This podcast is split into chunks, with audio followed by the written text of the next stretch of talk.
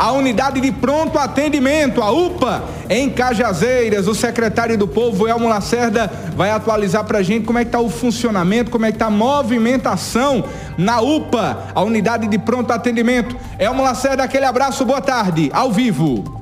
Muito boa tarde, José Dias Neto, boa tarde, Petson Santos, todos os ouvintes da rede Diário do Sertão e também os telenautas da TV Diário. Grande abraço.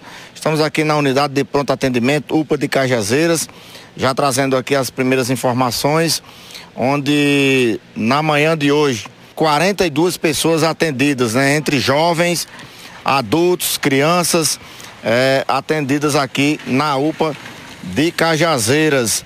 A informação também de que o novo diretor que nomeado para a UPA, o senhor Leudson Arinan da Silva.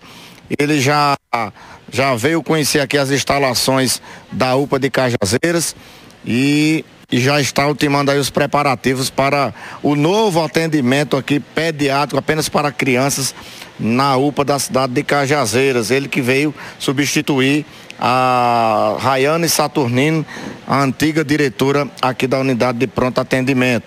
É, nós também tentamos algumas informações, Petson Zeneto, no que diz respeito à ocupação de leitos, quantos leitos estão disponíveis e também é, quantas crianças estão ocupando esses leitos. Mas, infelizmente, ah, recebemos aqui informação que não tem ninguém da administração para nos dar essa informação. Por enquanto, apenas dizer que 42 pessoas foram atendidas até ah, agora, agora são meio-dia e 52 minutos. 42 pessoas passaram e foram atendidas aqui na UPA da cidade de Cajazeiras. Petson, Zé Neto.